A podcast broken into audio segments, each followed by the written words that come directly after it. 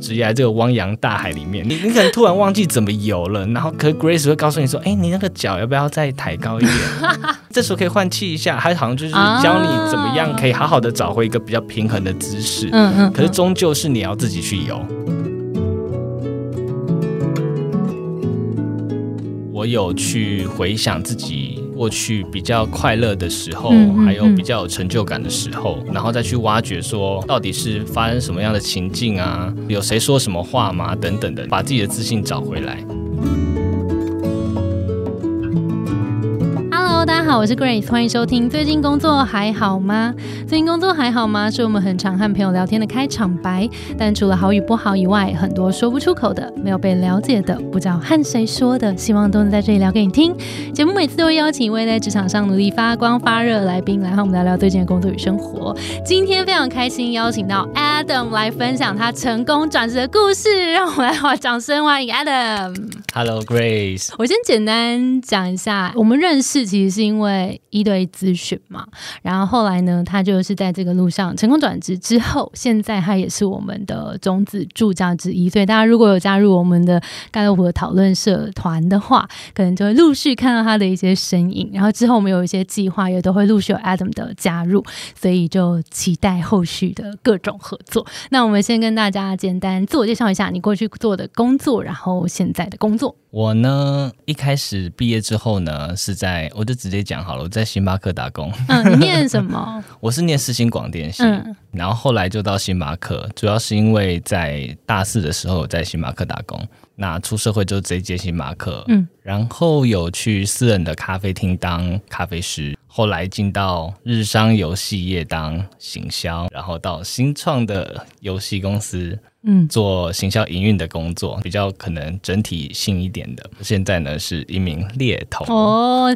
大家就可以听到，其实是从咖啡就是服务业，然后到游戏业行销，然后现在要变猎头，就是每一份都有一些跨领域的部分。今天可以好好来聊一下这个跨领域要怎么到底怎么跨。我自己并没有太限定领域的人。主要是因为我在大学学的东西，我在出社会之后并没有真的去做相关的。对啊，为什么啊？对我就有点也不是逃避，就是选择了大四那时候可能相对有兴趣的星巴克这样子。对，转职的过程，我通常啊做一份工作，感觉好像一年半左右的时间会开始陷入一种迷惘的感觉。对对对，然后我后来有发现到有一个。轨迹吧，我那个迷惘有点像是东西重复了啊，对我好像没有什么可以再多学习的感觉。你会说，就是回想这几段的转职经历里面，有没有哪一段是你觉得最迷惘？从游戏业的行销转到猎头哦，就最近期的这一次，为什么？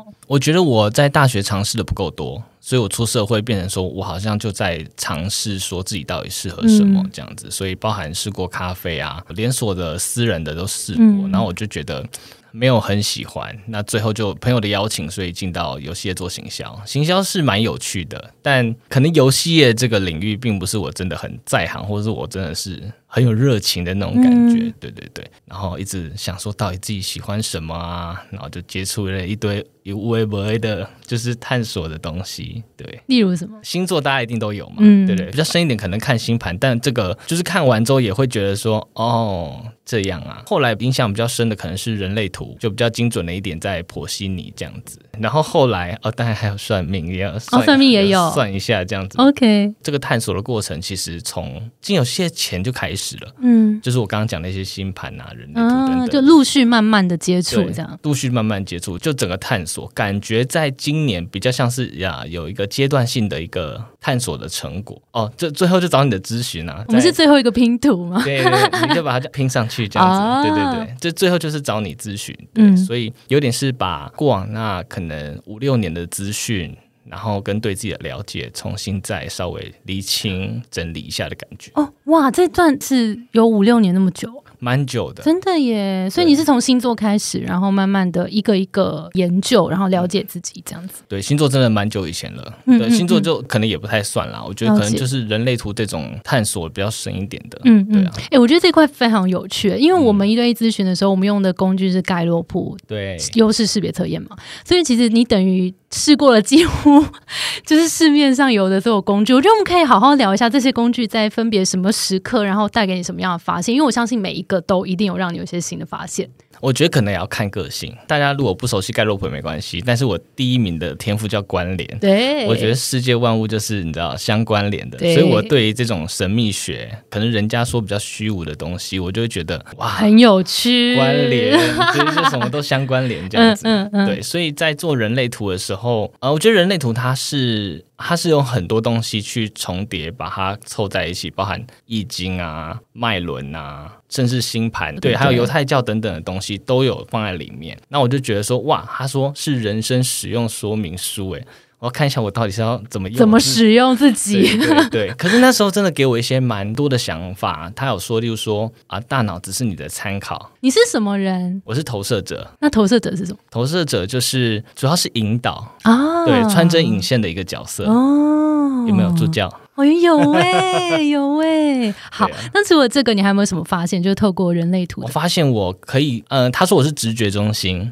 哦，对，他就说我就是要相信我就是顺乎即逝的那个直觉，只出现一次的那种。然后从这个直觉里面，你发现，比如说他在你工作里面做选择的时候，他有任何有一些呼应的地方吗？我觉得呼应的地方倒没办法那么快的显现，因为直觉我觉得比较像是一个长期下来发酵的过程。我到现在直觉真的会蛮准的。嗯，对对，可是是从那时候有点启蒙的感觉，更多的可能是看到一些哦，他说这个人就是呃比较死板呐、就是我我会有自己的一套逻辑思考，哦。对啊，如果如果别人来说服我的话，难度很高，除非哦我也把你的那些内化到我的逻辑思考，我就想说哦，真的是这样、欸，，OK OK，要顺着你的逻辑，你才有办法接受。对，就是我要想办法把它内化到自己身上，或者是我可能会一直觉得要更好、更好，然后到没有个终点，这可能是其中一个中心，它没有一个固定的运作模式，嗯。然后显现出来的一个结果，嗯那就会有诸如此类。这样的一些解释，OK，对，然后我就会先暂时的套用它去理解一下自己到底是不是这样。了解。所以人类图有点像是星座，可能在走更前面，但是人类图好像带你看到一个更全面的，然后客观的看全面的自己这样子。嗯，而且好像比较核心一点的感觉。哦，OK，那你觉得在你接触人类图，后来又接触盖洛普，你会怎么看待这两个系统对你的帮助？人类图是真的相对神秘一点，你没办法去有迹可循的感觉。原因是因为他就是给你那张图，他就是说你就是长这样。对，那你要懂得去理解跟体验，那它需要很长的一个时间。那盖洛普它是就像 DNA 的感觉，哦，对对对对，它呃三十四项嘛？对然后它就是帮你做排排序，序所以你的前五名就会是啊、你的天赋啊，那其他就是你的其他的 DNA，那可能嗯只是没那么活跃而对已。对对，那我就觉得哇，那它也是，它也不是说像星座一样，就是直接把你对把你归类成某个样子，那他给你一些方向，那相对的比较。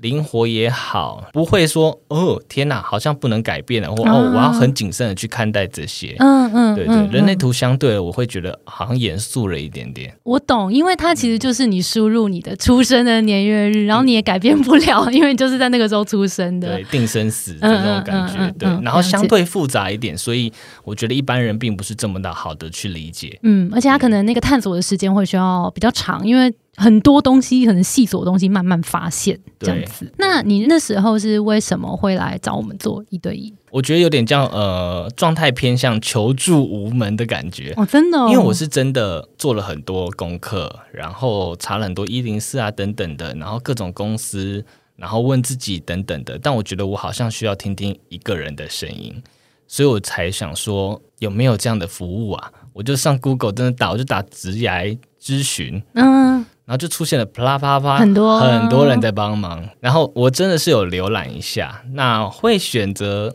Between Goals 的原因是因为我觉得它比较不是那种说一就是一的那种感觉，它保有很大的弹性，然后给我的感觉是很舒服的，然后没有一个你是一定要怎样才能够来大名大放，对。大成功。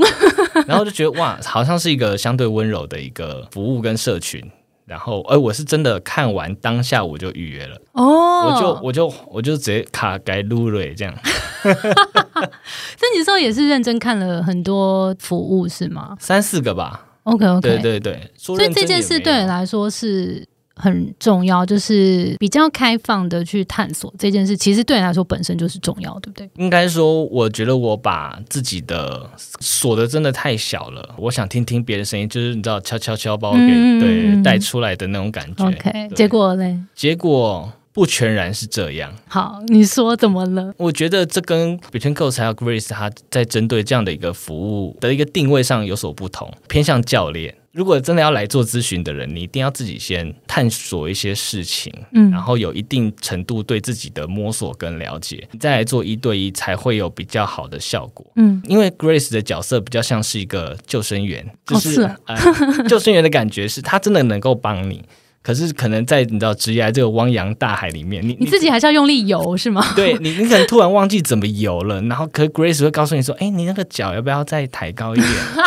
那你是不是觉得，哎，这时候可以换气一下？他好像就是教你怎么样可以好好的找回一个比较平衡的姿势。嗯嗯，可是终究是你要自己去游。嗯对，所以我觉得 Grace 做的角色真的是陪伴，但是他能做到蛮大量的引导。你还记得那时候，可能你第一次或者是第二次你在咨询的过程当中，有没有一些对自己的新的发现，然后是你有带走的？第一次我记得我们就是有做一些天赋的说明，然后一些让你意外的天赋啊，让你觉得很喜欢的天赋也有。然后我觉得最大的帮助，我想起来了，是你有点帮助我对应到我目前工作的一些事件跟状况。然后让我厘清一下，说有没有可能哪一件事情的发生是对应到可能前五名的天赋，他可能不能被发挥了。嗯这，件事情导致于我想离职了嗯的这种念头。是哪一个呢我记得那时候是学习，还有第二名的伯乐。？OK，对那他分别对应的那个感觉是什么？要不跟大家分享一下？那个违背的感觉是怎么样？我们先讲一下学习好，学习就是很喜欢学习新的东西，所以会蛮喜欢自己的工作里面有大量的刺激，然后新的学习，那这会自己充满动力。但如果停止的时候，就会有点想要离开。我用化名来讲，好好好，就我们那时候公司是新创公司，然后我们要跟一个相对大型的公司去合作，然后我就担心说啊，我的话语权跟主导性可能会降低。然后 Grace 就听到就说：“哎，那你觉得这跟五个天赋中间哪一个比较有关系关系呢？然后我就说，我就真的想了一会儿，因为那时候还不是那么会灵活运用。那我就想说，可能是学习耶，因为一旦真的合作了，那我能学的东西，因为我其实在前身也是大公司，其实我懂大公司运作的模式，所以我会觉得说啊，我好像要回到某一个。我之前已经离开的环境，而那环境是我已经觉得重复，没办法再学习了。然后就觉得哇，原来学习对我来说这么重要哦，这那样的一个发现。那那时候发现带给你的感觉是什么我果然要转职？OK，就更确认这件事情。对对对，就是真的好像确认说，哦，原来我自己是长这样，然后这件事情的的确确的违背了我想要做的事情，那离开是正确的选择。其实我觉得这件事情真的蛮重要的。有时候我们在一份工作里面不确定自己该走该留的那个状态，是真的会很烦躁。因为有时候你会觉得，我其实是不是再撑一下嗯就过了啊？还是说就是应该也没这么痛苦吧？别人看这个工作也不错啊，我应该可以再继续待吧？嗯可是如果你没有回来正视，就是那个根源是什么，然后那个根源是不是真的跟你的天赋相违背？就是这有时候得到一个肯定的答案，就是说啊，解脱，就是对对我决定我要离开了，耶、就是那个感觉。哦对，，所以下一份工作在找之前，我就反其道而行，我就从天赋出发，哦，我就反过来挑说。哇，哪个天赋是我比较想要去主要去培养，或是主要去运用的，在下一份工作中，我也能够好好发挥，因为我选的公司跟职缺就是要符合我那个天赋。嗯。对我那时候是这样的一个思考很棒，你已经灵活运用了。哦我们等一下来聊一下，那怎么样从天赋找到下一个方向？我觉得这个超级重要。然后也蛮多同学可能一定会想要了解这个，到底这个嗯连接点是什么？我们先回来吧刚刚另外那个点，我们刚刚讲一个违背点是学习嘛，是那另一个伯乐是发生什么事？哦，先解释一下伯乐的定义。伯乐呢，其实就是会很喜欢看到别人因为自己而成长，自己是别人的伯乐，就会觉得心满意足的一个天赋。好好的，那主角就是我老板。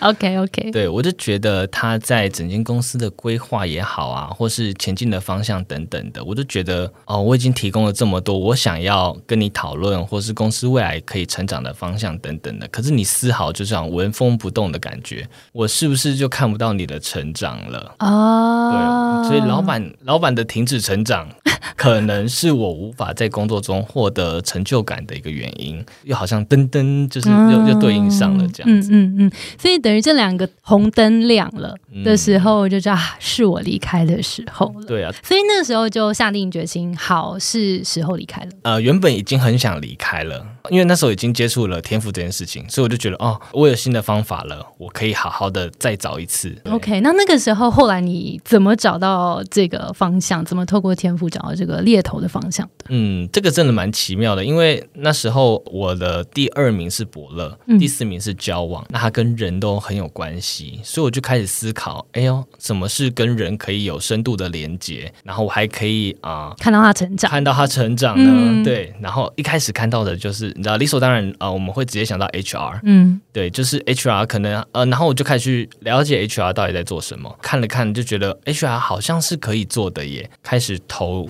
递 HR 相关的履历。就在我更新履历的时候，现在工作的那一间公司就来列我，哦，因为我就更新，我就登，我就是调成我要找 HR 相关的。你看是不？是很神奇？真的很神奇，可是我一开始并没有看猎头的工作，哦。我一开始还是想说，不行，我一定要专心的先把 HR 面试一下，这样子，嗯嗯我要了解一下 HR 在干嘛。就根本还没有机会。我就还没有机会，然后我就也去开始搜寻猎头到底在干嘛。嗯嗯，后来发现，哇，他就是把 HR 其中的一个招募的一个工作拉出来放大，那我就觉得，哦，那好像可以接触到产业面更多的东西，然后也可以跟人接触。如果看到那个人进到某一间公司，那是因为你对，那我可能也会觉得有种哇，伯乐是不是又在发光了等等的，然后哎呦，好像真的不错哦。但是这间公司到底是不是我想要的？嗯又是我另外一个在求职上蛮关键的一个点。我就想说，好，那面试看看这样子。嗯，结果呢？结果我先讲一下我对公司的想法好了，因为其实我后来在咨询的过程中也发现，其实公司对我来说是相对很重要的一件事情。刚好我们呃思维的课程也有提到既有那堂课程啊，那堂课程我应该有上，所以我就写了一些作业。嗯，也帮助我场定位，对，厘清嗯蛮多的，我就觉得我是要去一间很透明的，嗯然后很很信任、诚实的一间公司。嗯因为我也去回想，说我当初怎么加入星巴克，嗯对我就觉得，哦，原来我是喜欢相对有企业文化的公司，所以我就去了面试，然后借由面试，真的是一直在拷问。你问了什么重要问题？要不要跟大家分享一下？我有问了一下这间公司，它你们在工作的时候气氛怎么样？你们彼此是怎么合作的呢？有什么样的合作模式？然后，哎，你们通常在做决策的时候是会开会吗？还是会直接下达呢？直接下达呢？对，CEO 也有来面试，嗯我就问了一下，哎，就我理解了公司的营运可能是长这样，未来有想要持续发展自己的产品吗？等等，啊，很棒哎，问了很多，因为我想要更贴近公司。嗯嗯，对，嗯所以我觉得有机会我就想多问，结果在面试当天就拿到 offer，就现场哇！对我就觉得好棒哦，蛮开心的很赞。我觉得这个就是实际的案例，要跟大家说，就是不要害怕问问题，哎，就是要问对问题。其实对方会觉得啊，你已经做足了功课，而且你非常在意，而且你清楚你在意什么，所以我们彼此可以更快速的了解彼此。嗯，而且我觉得现在其实很多企业都在做企业文化的转型，对于人才这件事情是越来越重视的，而且尤其是重视成长型的思呃嗯思维。真的。对，好啊，那你觉得你这次成功转职的这个，你你自己会回来看那个成功的关键会是什么？呃，对自己的肯定，而那个肯定好像是来自于我有去回想自己过去比较快乐的时候，嗯嗯还有嗯比较有成就感的时候，然后再去挖掘说。到底是发生什么样的情境啊？我有谁说什么话吗？等等的，然后就把自己的自信找回来。我觉得呃，鼓励大家真的建立自己的一个快乐与成就感资料夹，哦，这个很棒，好可爱哦，这对，个具象化而。且而且你要及时的去做，那你现在已经过去了，就尽量去回想，把那些事件记录下来，真的会在你迷惘的时候帮助你蛮多，会找到蛮多力量的。哎、你现在找得到你的资料夹吗？我真的回想的话，真的就是在做那个优势思维的那个学习单上，哦，真的、哦，我就写了，因为你有问说过去的高光发光时刻，对，就狂写。哦，对我那时候就写了好多条，然后那个就以后可以固定拿出来看。对我就这样看一下啊，我真我真棒，对我真棒，这超重要，因为有时候我们做过忘记，真的很可惜对啊，而且我跟你讲，悲伤跟挫折的事情真的不用记，你不会忘记啊！真的，你真的没有在忘记。哎，没有，我是真的会忘记，我会觉得不要记得，那个就好累哦。另外一个点，我觉得是没有什么东西是带不走的，这点也蛮重要的。我那时候以为我离开了广电系，我学的东西就再也用不到了。结果那时候在日商的游戏公司的时候要做直播，哦，我会要做一个 YouTube 频道，然后又跟我有相关，可能要办一些现场的活动，我就觉得哇，全部都用上上了。了，然后后来当主管的时候，在星巴克磨练的那些管理技巧又用上了。嗯嗯嗯对，嗯然后现在在猎头，以前在星巴克或是在日商看履历的那些，哦，经验又真的耶用上，了哇，然后好棒哦！做行销的技能，又可以在跟人选在讲职缺的时候又用上了。所对，全部都串一起。没有什么东西是真的带不走的啦，嗯你只是需要好好去思考一下那些东西有没有应用的可能。嗯，这件事超重要。其实刚好现在是年底的时候嘛，然后我们最近也刚好有一个新课啦，嗯就是求职实战，而且是 focus 在跨领域上面。我记得好像越做越大的课程，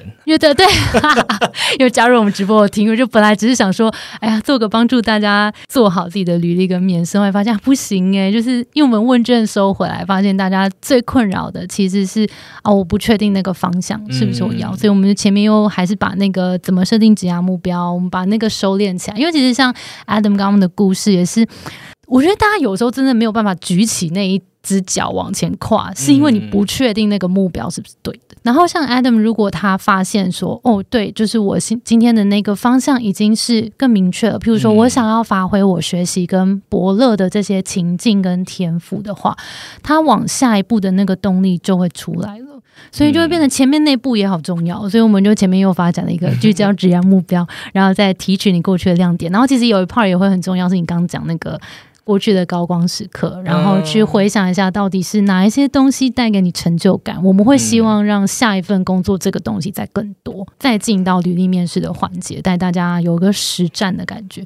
所以这堂课如果大家有兴趣，可以到节目资讯栏去看。然后刚刚其实有聊到说转职，其实你发现的时候是那个学习跟伯乐的天赋对你来说在工作里面很重要。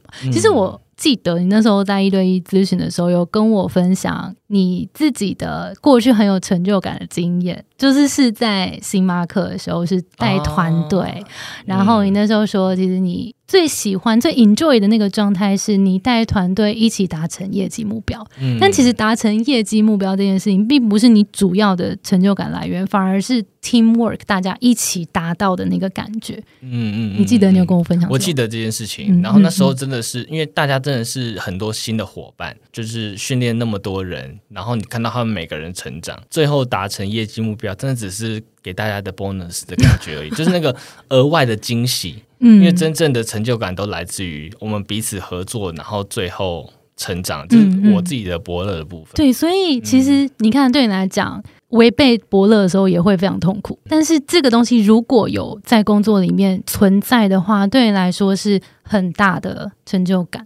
所以到现在，你其实就是真的是在放大伯乐这个天赋，因为刚好是猎头，也是要去看到大家好的地方，摆到对的位置去嘛。那如果他过去又有更好的发展、更好的薪水，其实也因为你而促成这个好的姻缘，其实也就是会很有成就感，嗯对不对？嗯嗯真的也是很鼓励大家，如果有兴趣，也可以参考一下优势思维，就是真的从盖洛普的天赋里面是可以发现一些方向的。嗯嗯然后这些很重要的元素，当你带到那边的时候，你会发现那一个状态会是你自然，然后会获得正向能量的。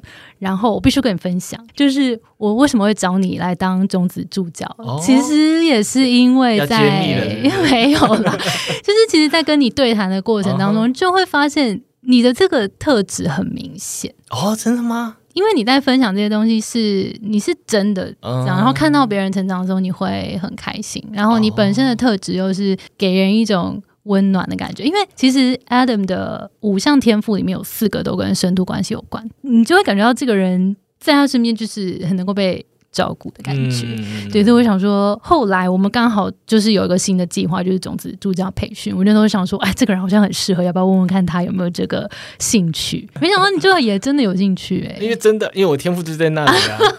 那你觉得回想现在就是呃成功转职，就是虽然很辛苦啦，我相信又跨了一个产业，很辛苦。嗯，我必须说到职的那个礼拜真的非常辛苦，因为我给自己压力蛮大的。嗯对啊，OK，那你现在回头，你会想要给那个最迷惘的那个时候自己跟他说说什么话吗？嗯、我觉得一切都是要去经历的啦。因为如果你没有去经历的话，你很难去理解，然后甚至有机会去分析它。那你自己也知道，你过去可能经历了很多痛苦的时刻，但你终究还是会到了现在这个时间点，所以都过来了。嗯嗯，所以嗯想必现在又是一个要经过的点，那就走吧。就是拍拍他说，终究会过去的，继续往前走吧。对，哎，打开资料夹看一下，开心跟成就感。啊，记得回去看看 自己过去的高光时刻。对，你是你是有好的地方，而且你要相信自己，这样子。哦，怎么有点感人？那我觉得想要来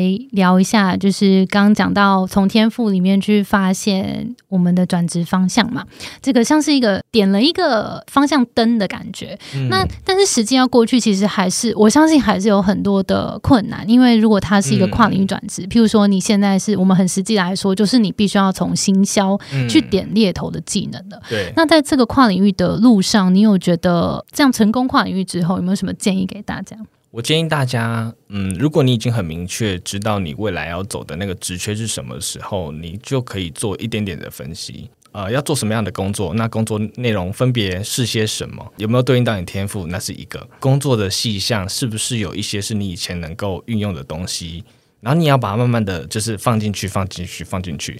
这个过程，呃，一方面可以建立自己在跨越时候的一个自信心，一方面也是让自己更清楚自己可以做到这件事情。真的，对那个有点像是这两份工作交集嗯，的切入点。这个其实也是我们这堂求职实战课很 highlight 的一件事。那我想要听听你是怎么没合这两件事情的，怎么让自己说服说，哎，我现在行销，我有能力转过去当猎头。你的那个切入点是什么？我那时候就是剖析了 HR 的职位，然后我就想说，那行销对应到 HR 的话，最方便的应该就是做雇主品牌吧？嗯，对我就是就是强化了这一块。嗯嗯，但这个是为了鼓励他们找我面试，对，这很重要啊，就是放大那个相关性。但真正自己是不是真的跨越那个坎的时候，我觉得就真的是去面试的时候。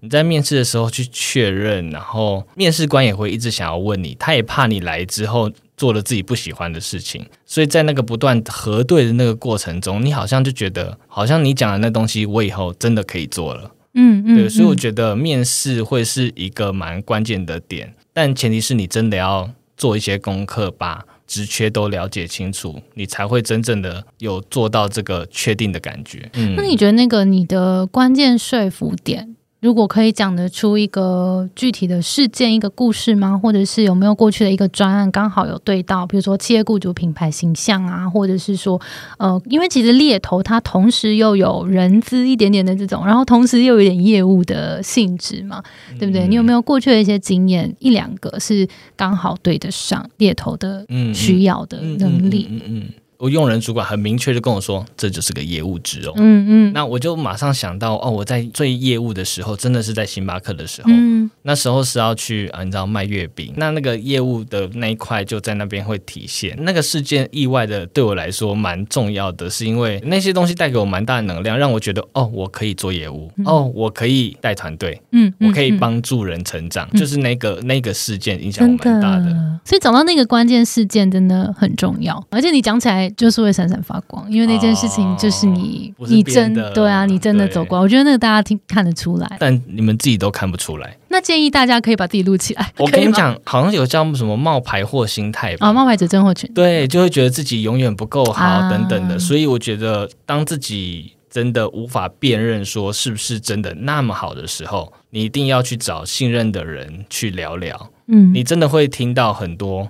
肯定的声音，你才会慢慢的一步一步的更相信自己。那时候我也做了这样的事情。哦，你找谁？呃，我找前同事，因为优势思维里面有一堂课 是要逼我们，没错，逼我们去问同事说：“哎，你觉得我那时候工作怎么样？或者是哎，你觉得我是符合哪一项职能等等的？”就透过那样子去问其他人对你的见解的时候，你会得意外的得到蛮多验证的能量的。嗯，那时候你获得什么？哦，我觉得你是一个团队里的小太阳啊，或者是哦，我觉得哦，事情交给你很放心，哇，好像有你在，事情就会真的好好的被完成，哇，真的是吓到哎、哇，开心的不行哎哎，，Hello，你们在讲谁？自信爆棚哎。但那时候就还是会很惊讶，那个惊讶感觉真的是蛮严重的。原来有这么好哦，嗯因为我一直觉得说我要更好、更好、更好，对啊，忘了自己已经多好。好了，所以其实真的，我觉得这件事情超重要。那时候设计这个环节也是也是这个用意，因为我们自己就是很容易去批判自己，跟去看自己哪里还不够好，这真的是没办法。嗯，对，所以有时候你真的忘记你在别人眼里你已经做到多棒，重新拿回这个东西，就是我觉得肯定自己。那个自信就会来了，这是一起的。那你觉得我们刚认识是一对一的咨询吗？对，那你有觉得，比如说一对一的咨询适合什么样子的人？然后，因为你也上过优势思维，嗯你觉得这两个有没有怎么样的人比较适合去一对一？怎么样的人比较适合优势思维线上课？呃，我觉得去一对一之前可以先上优势思维，我觉得你可以先初步的了解，就像我先接触了人类图，我最后才去咨询一样。就是我有一个先了解自己的一个过程，那开始进行了一大段的自我探索，最后有一个人在旁边陪着你，帮你嗯稍微厘清，然后提点等等的，那我觉得那个帮助才会是最大的。那最后啊，我想要问一下 Adam，你有没有很认同的一些 quote 啊？然后可以送给听众朋友，给正在职涯迷惘的听众一些建议。有两个吧，算是我人生的一个小座右铭这样子。第一个是人生有一些事情是你一定要去经历过的，你才能够真正去理解。如果你一直站在纯粹分析的立场，你是很难永远的去搞懂那些事情的。不管是转职也好啊，你不能一直站在分析的这个角度，因为你分析久了，你还是不知道那个感觉是什么。你要体验，